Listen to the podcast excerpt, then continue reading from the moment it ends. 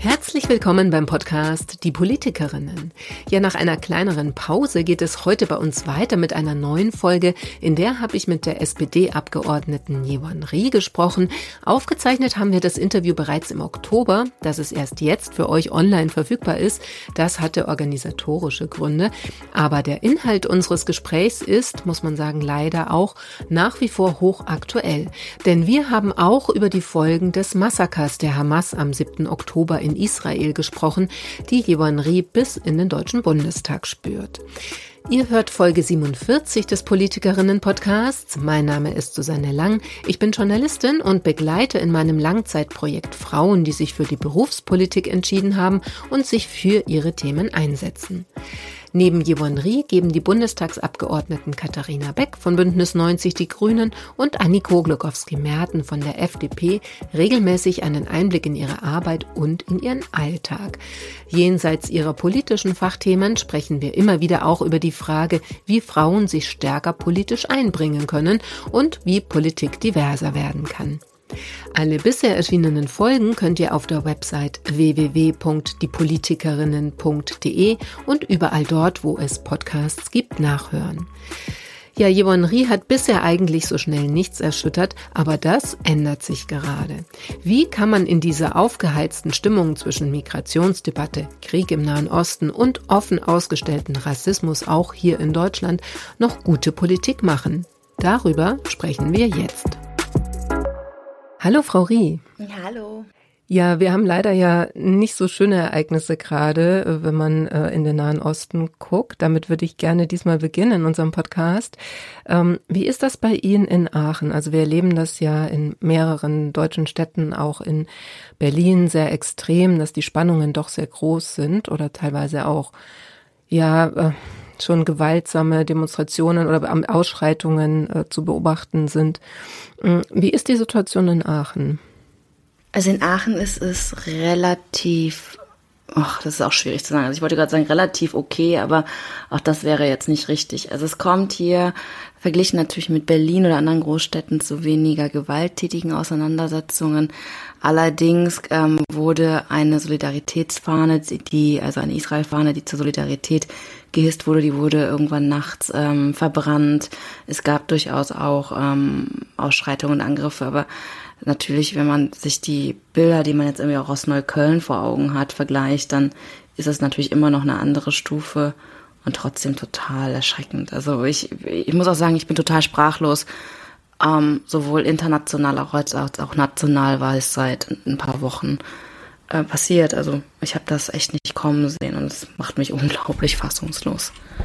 Hm, ja, da glaube ich, geht es Ihnen wie, wie vielen auch. Ne? Ähm, die, ich habe gesehen oder habe nochmal äh, mich erinnert, Sie waren ja ähm, Anfang April auch zum Fastenbrechen eingeladen, mhm. also von der muslimischen Community in Aachen in der Bilal-Moschee. Und da haben Sie auch so geschrieben, dass Sie gerne auch die Stimmen der muslimischen Mitbürgerinnen und Mitbürger quasi auch mit in den Bundestag immer nehmen möchten und für die auch ein bisschen sprechen möchten. Haben Sie da gerade auch noch Kontakt? Also, oder wie muss man sich das vorstellen? Also, wie ist die Stimmung dann dort? Also im Moment habe ich keinen direkten Kontakt gehabt. Ähm, ja, und ich finde es total spannend und ich finde es auch sehr positiv, dass Sie jetzt erstmal nach den muslimischen, ähm, auch nach den muslimischen Gemeinden fragen und den muslimischen MitbürgerInnen. Ähm, weil es immer so schwierig ist, diese Balance zu halten. Weil natürlich, ähm, ich war jetzt erst vor ein paar Wochen, war ich in der ähm, Synagoge, habe die jüdische Gemeinde getroffen, da war der Austausch da. Aber natürlich ist es mir auch ein Anliegen, dass man durchaus auch nochmal den muslimischen Menschen hier in Deutschland auch zuhört und nochmal auch nochmal sehr, sehr deutlich macht, dass man natürlich zum Teil, zum einen absolut solidarisch ist mit ähm, Israel, dass man das Selbstverteidigungsrecht achtet, dass man natürlich ganz klar sagt, dass Jüdinnen und Juden in, in Deutschland ganz, ganz besonderer Schutz gewährt werden muss. Aber trotzdem macht es mir auch Angst, wie pauschal einfach sämtliche muslimische Menschen in Deutschland über einen Kamm geschert werden, dass ähm, es Ausschreitungen gibt, dass antimuslimischer Rassismus gerade auch wieder wächst, dass es gar keine Art der differenzierten Auseinandersetzung geben kann, egal ob man jetzt die Positionen der anderen Seite gut oder schlecht findet. Es ist einfach, äh, das, das ist so das, was mich am meisten erschreckt und wo ich auch einfach keine Antwort drauf habe, weil egal was man sagt, irgendwie gerade auch im Internet ist die Stimmung so aufgeheizt, man dringt eigentlich quasi gar nicht durch. Hm, ja, das stimmt. Also ich stelle auch fest, dass einige ähm, zurzeit auch lieber nichts sagen. Also weil ich auch das Gefühl habe, es ist halt, äh, das ist irgendwie wie durch über so ein Minenfeld äh, zu laufen, ne? wenn man sich da gerade dann auf, auf Twitter, jetzt X, ähm, äußert. Aber Sie haben das ja trotzdem auch gemacht zum Teil. Ne? Also Sie haben schon auch Ihre Solidarität dann begründet. Kriegen Sie dann da auch tatsächlich feindliche Reaktionen drauf oder hält sich das dann noch in Grenzen? Feindliche nicht, ähm, aber selbst bei sowas Simplen, wie dass ich mich einfach solidarisch erklärt habe mit den Jüdinnen und Juden in Aachen, die sehen mussten, dass diese Solidaritätsflagge angezündet worden ist, die ähm, in den letzten Tagen und Wochen durchaus auch Angriffe erleiden mussten. Da fängt sofort wieder in den Kommentaren eine Diskussion darüber an, wie man denn dann gleichzeitig die Angriffe der israelischen Armee auf Gaza nicht verurteilen kann, ob Zivilisten ähm, als Opfer jemals gerechtfertigt sein können, obwohl ich darüber überhaupt nichts gesagt habe. Also es ist unglaublich schwierig, die Sachen auseinanderzuhalten. Und ich meine, ich kann sogar den KünstlerInnen, die von ähm, Medien angesprochen werden oder angefragt werden, gar nicht verdenken, nichts zu sagen, weil die Aussage wäre ja sehr, sehr lang. Also man müsste ja sagen, dass die meisten Menschen geht, glaube ich, so, dass man sagen müsste, natürlich bin ich voll und ganz solidarisch mit den Menschen im Israel, mit dem Staat Israel. Das, was die Hamas da gemacht hat, das muss man absolut äh, verurteilen. Das ist ein, ein, so ein menschenverachtender Terror. Das kann man so nicht stehen lassen. Und genau wie jeder anderen Staat hat Israel das Land sich, äh, das Recht, sich selbst zu verteidigen. Man müsste eigentlich auf die deutsche Geschichte hinweisen, müsste ganz klar sagen, dass dieser gesamte Konflikt im Nahosten natürlich auch dadurch ausgelöst worden ist, ähm, dass, dass wir eine sehr ruhmlose, unrühmliche Rolle gespielt haben im 20. Jahrhundert, die natürlich auch nochmal die Situation im Nahen Osten ähm, verschärft hat, dass es dort einfach auch ähm, wir natürlich auch die Verantwortung tragen müssen, dass wir da auch ähm, den besonderen Schutz der Jüdinnen und Juden nicht nur in der Region, sondern auf der ganzen Welt auch zu verantworten haben.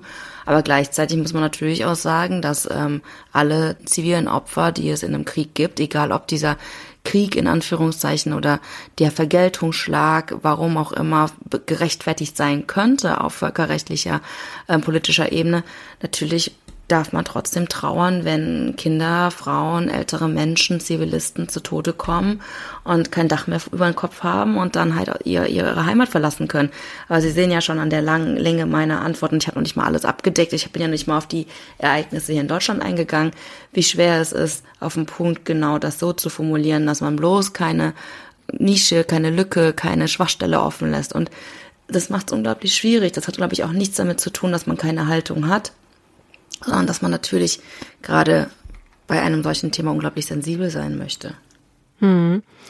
Wie sehr ähm, spielt das denn jetzt in Ihrem politischen Alltag dann eine Rolle? Also sagen Sie sind ja jetzt von, der, wenn man fachpolitisch drauf äh, guckt, sind Sie ja gar nicht in erster Linie mit diesen außenpolitischen Fragen beschäftigt, aber mh, hm, ich kann mir vorstellen, dass es Sie trotzdem ähm, Einfluss hat auf den Alltag im Bundestag gerade.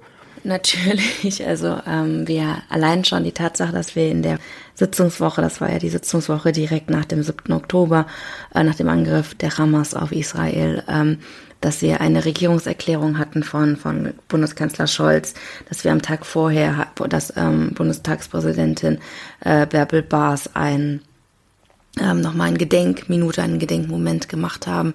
Ich glaube, das zeigt ganz deutlich, wie sehr wir uns damit auch auseinandersetzen. Ähm, und natürlich dann auch, dass, dass immer wieder Tagesordnungspunkte auf die Tagesordnung kommen, auch bezüglich von Antisemitismus in Deutschland, bezüglich der Ausschreitungen ähm, in verschiedenen Großstädten.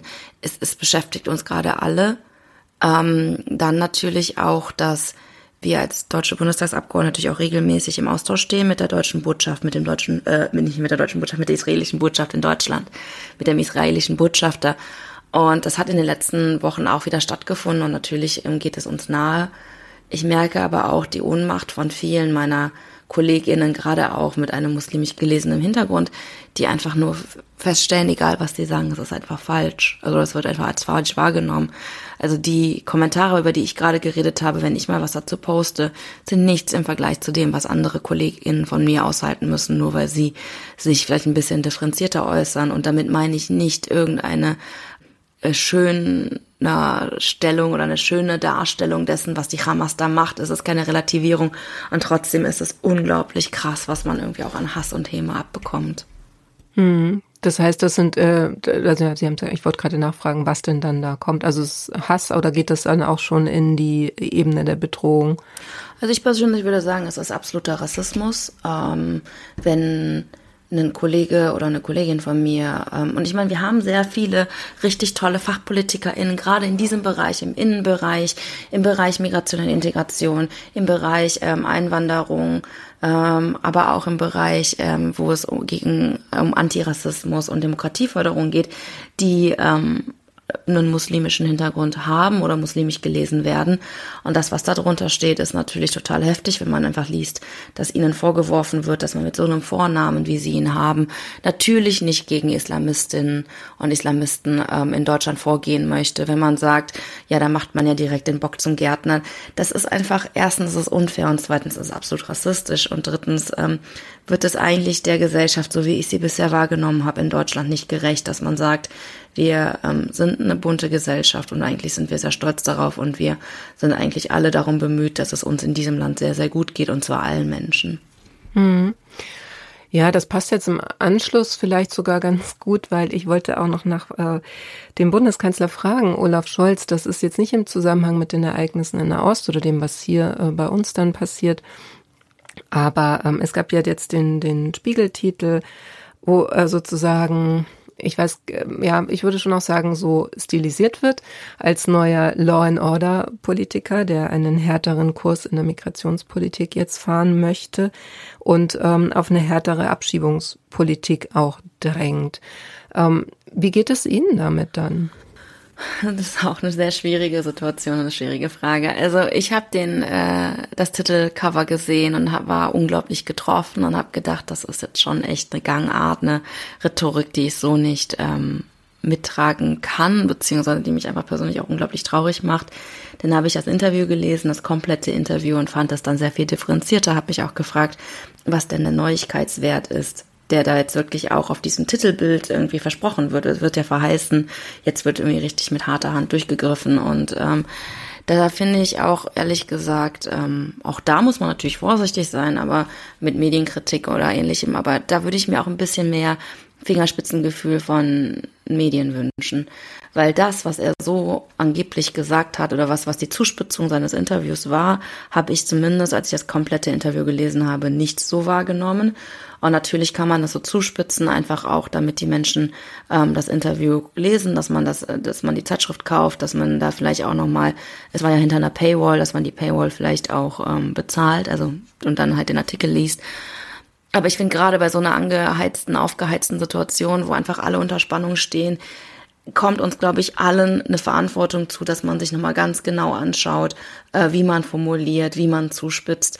Ähm, und das, das hat mir tatsächlich bei diesem Cover gefehlt. Und aus eigener Erfahrung weiß ich, dass man zwar ja Interviews freigeben kann, Zitate freigeben kann, aber Titelcover und auch Überschriften vor Interviews, also über Interviews und über Artikel, das, das liegt ja komplett in der Redaktion. Und hier hätte ich mir auch ohne natürlich jetzt irgendwie in die Pressefreiheit eingreifen zu wollen, ein bisschen gewünscht, dass wir uns alle irgendwie der auch der gesellschaftlichen Verantwortung bewusst werden, was solche Titelcover gerade in so einer Situation einfach auslösen können. Und das fand ich unglaublich traurig. Also weil mit dem Interview, so wie Olaf Scholz das selber, ähm, also wenn man es komplett in der Gänze sieht, und vor allem, man muss ja auch sehen, das war, glaube ich, einer der wenigen Male, wo das Bundeskanzleramt oder auch Olaf Scholz selber haben explizit das Interview komplett ohne Paywall auf die Seite des Bundeskanzlers gestellt haben und nochmal darauf aufmerksam gemacht haben. Und daran sieht man, glaube ich, auch, dass ihm durchaus bewusst war, was dieses Cover ausgelöst hat und es ihm vor allen Dingen auch darum ging, das einfach nochmal im Kontext zu setzen.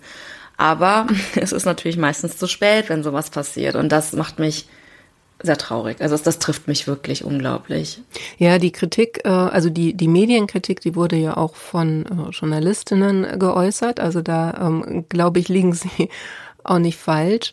Ähm, nichtsdestotrotz, glaube ich, ist dieser, dieser Spin oder dass sozusagen Olaf Scholz jetzt auch auf das Thema Migrationspolitik setzt als, glaube ich, schon eine klare Entscheidung, um irgendwie Wahlergebnisse wieder anders zu bekommen, als man sie zuletzt bekommen hat.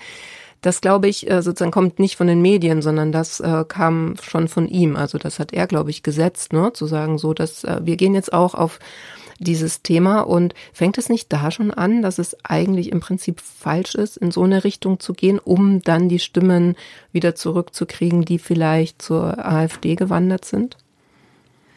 Ich persönlich bin sogar eigentlich genau der gegenteiligen Meinung. Ich finde, man hätte diesen Spin, den eigenen Spin, dass man irgendwie noch mal ein bisschen mehr darüber ähm, erklärt und erzählt, was ähm, auch die Ampelkoalition ja mit einer sehr progressiven Einwanderungspolitik eigentlich vorhatte, worum es uns geht, dass man die Positivbeispiele von denen ja, also das ist ja ein Großteil, es geht ja weit über, also es ist ja nicht mal, dass man sagen kann, es sind 60 Prozent Positivbeispiele, 40 Prozent Negativbeispiele bei Einwanderungsgeschichten oder so, dass man die viel mehr hätte in den Vordergrund spielen sollen. Und ähm, wir haben es vermutlich auch der Bundeskanzler, also eigentlich alle, haben sich sehr zurückgehalten, diese Geschichte so zu erzählen, weil man gemerkt hat, dass die Menschen verunsichert sind, dass die Menschen frustriert sind und dass man irgendwie da jetzt nicht noch mehr gesellschaftliche Spaltung hervorholen wollte.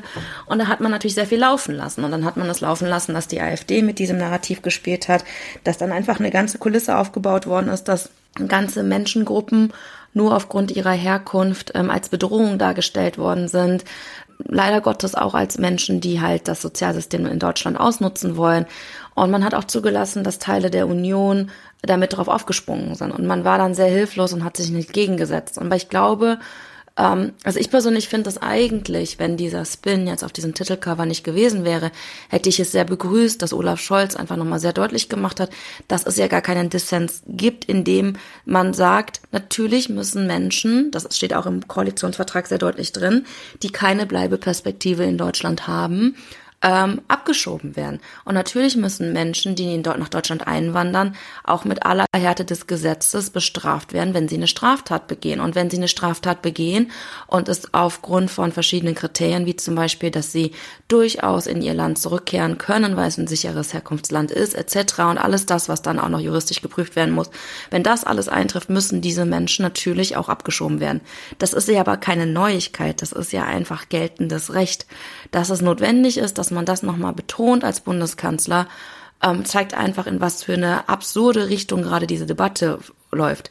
Und ich persönlich bin natürlich, also ich bin da auch sehr offen für, finde es absolut richtig, dass wir eine progressivere, auch eine offenere Einwanderungspolitik machen, dass man Menschen auch nach Deutschland holt, die ganz klar sagen, ich möchte hier ähm, ähm, arbeiten, dass man die, die Fachkräfteeinwanderung viel, viel mehr erleichtert.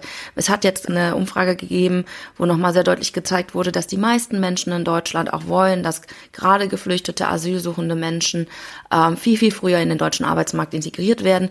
Und das sind alles Punkte, die müssen wir als Politik angehen. Und das haben wir dann vielleicht zu lange liegen lassen, vielleicht zu lange zu passiv auch kommuniziert. Und das ist eine Sache, glaube ich, die wir deutlich ähm, offensiver angehen müssen. Deswegen finde ich dieses Interview als solches, dass Olaf Scholz erkannt hat, das ist ein Thema, wo er nochmal viel, viel klarer erklären muss, worum es uns eigentlich geht, fand ich gut. Den Spin fand ich tragisch, weil das natürlich genau das Gegenteil jetzt bewirkt hat. Aber letzten Endes, wir müssen in diese Debatte einsteigen.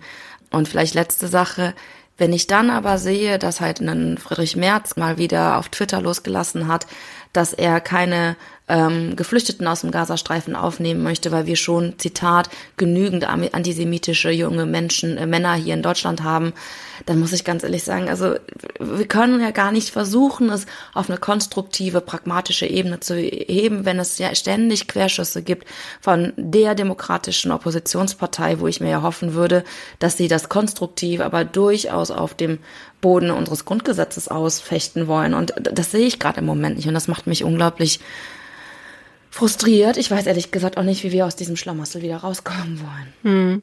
Aber die Wahl in, in Polen hat ja schon auch gezeigt, dass man gegensteuern kann, aber eben nicht mit dem, was Sie ja gerade nochmal beschrieben haben, dass man äh, die rechten Parteien oder rechtsextremen Parteien versucht, rechts zu überholen oder diese Narrative weiter zu verbreiten, sondern eben ganz klar ähm, auf demokratischen Werten basiert, der dann auch einen Wahlkampf macht und sich darauf äh, konzentriert. Aber diese Lehre scheint ja nicht anzukommen, weil ich sehe das ganz genau, wie Sie es gerade beschrieben haben. Also wenn man sich jetzt mal den Wahlkampf in Bayern anschaut, wo ähm, die CSU ja durchaus, wo Markus Söder durchaus gezündelt haben mit sehr, sehr ich nenne es jetzt mal sehr rechtsaußen Positionen und Thesen. Ähm, und ich bin mir auch sehr sicher, dass das nicht nur aus Überzeugung oder nicht aus reiner Überzeugung passiert ist, sondern aus, aus taktischen Gründen. Und was ist da passiert? Wir haben da eine absolut Steigung bei zumindest ähm, ich nenne das mal sehr vorsichtig, Parteien, die sehr viel rechter ist als die Mitte. Das heißt, die Freien Wähler unter Hubert ähm, Aiwanger haben da ähm, zugelegt, die AfD hat zugelegt, die CSU ist genau bei dem Stand geblieben wie vor fünf Jahren. Wenn man sich aber gleichzeitig dann einfach mal anschaut, was Daniel Günther, und ich nehme jetzt mal explizit einen CDU-Ministerpräsidenten raus, gelungen ist, indem er sich auf diese Debatten nicht einlässt. Natürlich äh, klammert er diese Fragen nicht aus, aber er lässt sich ja auf das Narrativ nicht ein. Er setzt die Themen so, wie er sie für richtig findet. Und in Schleswig-Holstein regiert er mit einer sehr, sehr soliden schwarz-grünen Mehrheit und die AfD ist nicht im Landtag. Das Beispiel PIS, was Sie gerade genannt haben, in Polen ist genau das Gleiche. Da hat, muss man ganz ehrlich sagen, da hat ja Donald Tusk auch einen Wahlkampf gemacht, der nicht sich treiben lassen hat von dem, was die PIS-Partei gerne vorgegeben hätte an Themen. Und ich glaube, das müsste man sich auch in Deutschland mal viel genauer angucken, um zu sehen, dass eigentlich eine Verstärkung der rechtsextremen Narrative der AfD, man darf ja zum Teil einen rechtsextremen Teil der AfD, ähm, dass, dass das eigentlich nur dazu führt, dass die Menschen sich bestätigt fühlen, dass die AfD diejenige, die Partei ist, die die Altpartei in Anführungszeichen dazu bringt, diese Themen anzusprechen. Dass ganz leicht der Eindruck entsteht, guck mal, wenn es die AfD nicht geben würde, da wäre ja die, die SPD, die CDU, die CSU, die Grünen, die FDP wären gar nicht bereit, sich überhaupt diesen Diskurs zu stellen. Und das ist ein falscher Eindruck und diesen Eindruck verstärken wir eigentlich nur, indem wir wirklich so tun, als wäre das Narrativ der AfD die Lebensrealität, in der wir uns gerade befinden und das ist einfach nicht so. Und das, also Sie hören meinen Frust, ich bin gerade, ich bin mir halt auch echt nicht sicher, wie wir da wieder rauskommen, weil wir haben uns da selber alle zusammen rein manövriert und äh, keine Ahnung, was jetzt als nächstes folgen wird. Naja, die Hoffnung ist ja vielleicht auch oder besteht vielleicht auch darin, dass nicht alle in der CDU natürlich auch mit diesem Kurs einverstanden sind. Also die Stimmen sind ähm, nicht jetzt so jeden Tag und sehr laut zu hören, aber ähm, der Kurs von Friedrich Merz ist ja durchaus, was man so lesen kann, auch umstritten innerhalb der CDU. Ähm, muss man vielleicht sehen, was da noch passiert in den nächsten beiden Jahren. Ja.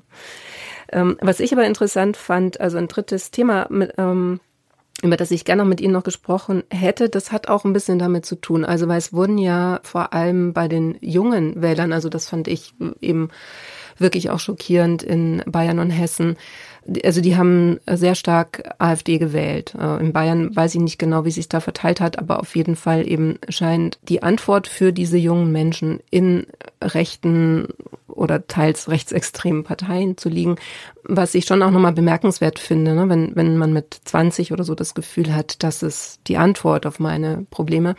Und eine Erklärung, da gibt es sicher auch viele, aber eine Erklärung ist ja, dass die AfD es sehr geschickt versteht, auf äh, Plattformen wie zum Beispiel TikTok präsent zu sein, mit teilweise ja absurdesten Spots oder, oder Botschaften, sagen wir es mal so. Aber äh, sie scheinen auf jeden Fall diese Menschen zu adressieren. Nun, jetzt komme ich dazu, wo ich, wo ich eigentlich sprechen wollte mit Ihnen. Sie waren auf Twitch und haben dort Politik und Gaming gemacht, zusammen mit Kevin Leisner, von, ähm, das ist der Abgeordnete aus äh, Hohenlohe. Also erstmal die Frage, wie kam es dazu, dass Sie das gemacht haben? Ist das der Grund, was ich gerade so ein bisschen beschrieben habe, dass Sie denken, da sollte man auch präsenter sein? Also ich muss ganz ehrlich, die, äh, die Credits gehören Kevin, weil Kevin Leiser macht ein Format, eine ganze Reihe mit verschiedenen Abgeordneten und ähm, ich hatte das Gefühl, zumindest von dem, was ich verstanden habe, was er mir erklärt hat, geht es genau darum, dass er gesagt hat, lasst uns doch mal was Neues ausprobieren und lasst uns doch mal dahin gehen, wo wir vielleicht viel zu wenig wahrgenommen werden.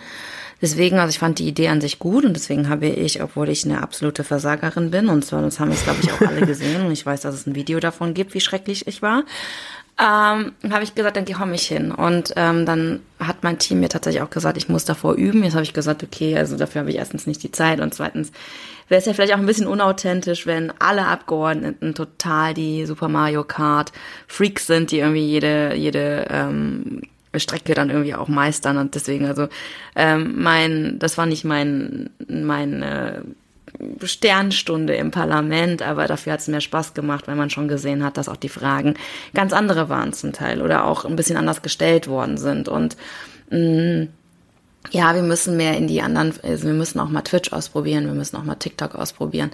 Ich sehe allerdings zwei Probleme oder beziehungsweise eins ist ähm, ein kleines Hindernis, das andere ist ein Problem. Das eine ist tatsächlich, dass man, dass, dass es immer so ist, dass wenn wir jetzt auf Social Media was machen, ich merke das auch bei mir auf Instagram, alles, was jetzt irgendwie eher ein Social Media Format ist, kriegen wir ganz schnell auch Kritik aus, aus unserer eigenen Partei, dass ältere Genossinnen sagen, ja, aber ne, das, was macht ihr denn dafür für alberne Sachen und äh, so erreicht ihr doch nie im Leben die, die Mitte der Gesellschaft. Das ist halt ein ganz großes Problem, weil wir immer noch sehr viele Menschen haben, die, glaube ich, nicht sehen, ähm, wie wichtig eigentlich die jüngeren Wählerschichten genauso sind. Und ähm, es ist ja nicht so, dass ich nur was auf Instagram mache und das machen meine Kolleginnen alle auch nicht. Und trotzdem ist das immer wieder ein Vorwurf, den wir, den wir aushalten müssen. Das Zweite, was ich sehe, ist tatsächlich, dass ähm, wir nicht die Ressourcen dafür haben. Also wenn man sich jetzt mal anschaut, ich, also wir haben da schon sehr häufig drüber gesprochen, was dafür Ressourcen reinfließen müssen von der AfD. Die schneiden ihre Videos ja zu, sie unterlegen sie mit ähm, Untertiteln, mit, äh, mit Musik, sie schneiden sie so zu, dass sie wirklich auf TikTok passen.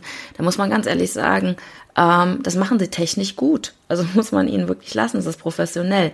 Es ist aber auch dieses, das ist aber auch genau das Gefährliche daran, dass das nämlich so wirkt, als wäre es ein seichter, toller Inhalt, es wäre Content, ein TikTok-Video, dann wird dann irgendwie es unheimlich ähm, cool aufgezogen und dabei unterschätzt man vielleicht oder kriegt man gar nicht, vielleicht gar nicht mit, so als Konsument, in, was für Inhalte es sind. Wir haben ähm, als Bundestagsfraktion der SPD mehrmals TikTok auch ausprobiert, haben aber festgestellt, dass TikTok natürlich auch die, die Fallhöhe hat oder die, die Fallstricke hat, dass man sich unglaublich lächerlich machen kann, weil man irgendwie nicht den richtigen Ton trifft. Es gibt KollegInnen wie Dirk Heidenblut aus meiner Fraktion, aber auch der ehemalige parlamentarische Staatssekretär der FDP, Thomas Sattelberger, die haben dieses Medium richtig gut bespielt.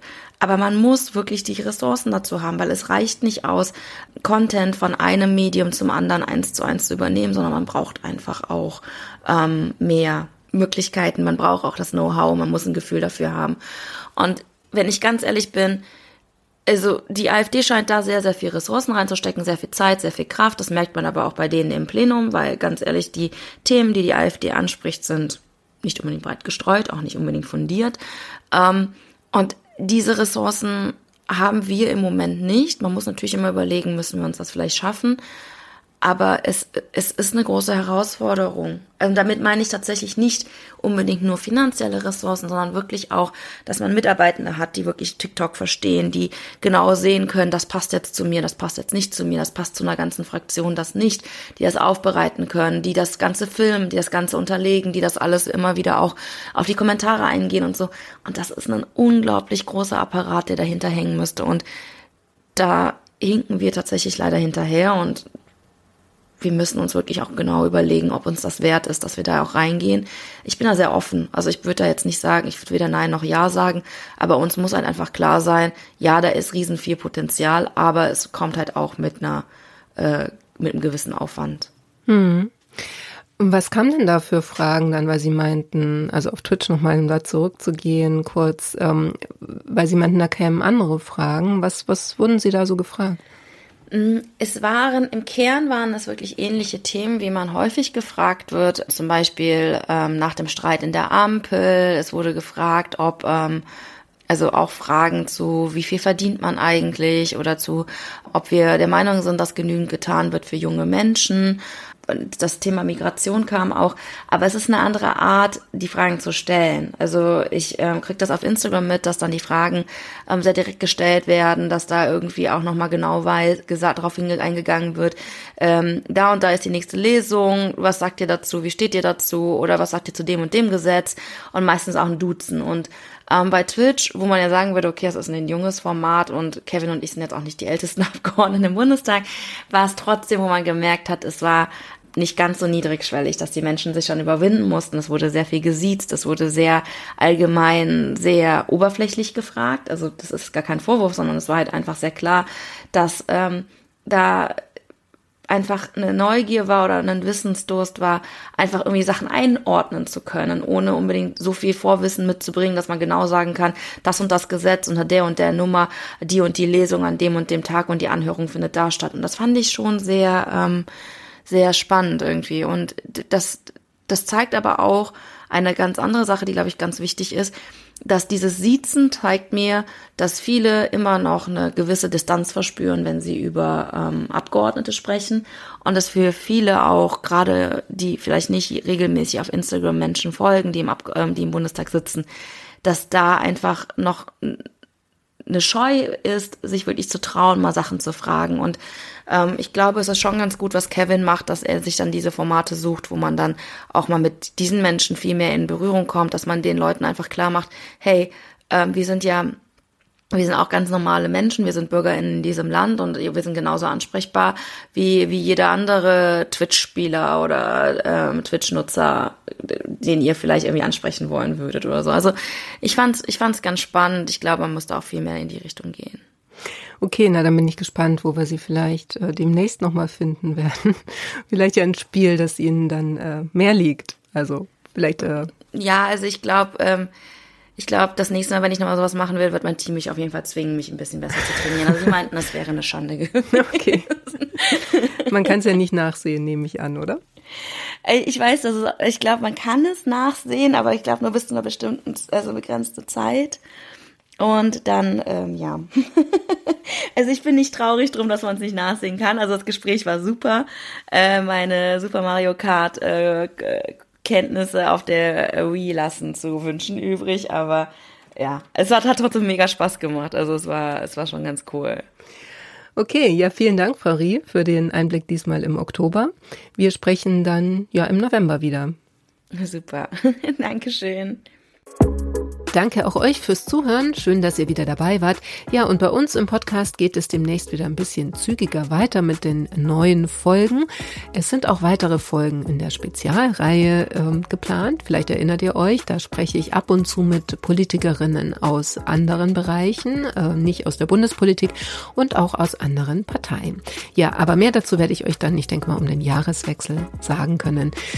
Falls ihr noch Folgen des Politikerinnen-Podcasts nachhören wollt, könnt ihr das natürlich gerne machen. Ihr findet alle Folgen auf der Website www.diepolitikerinnen.de.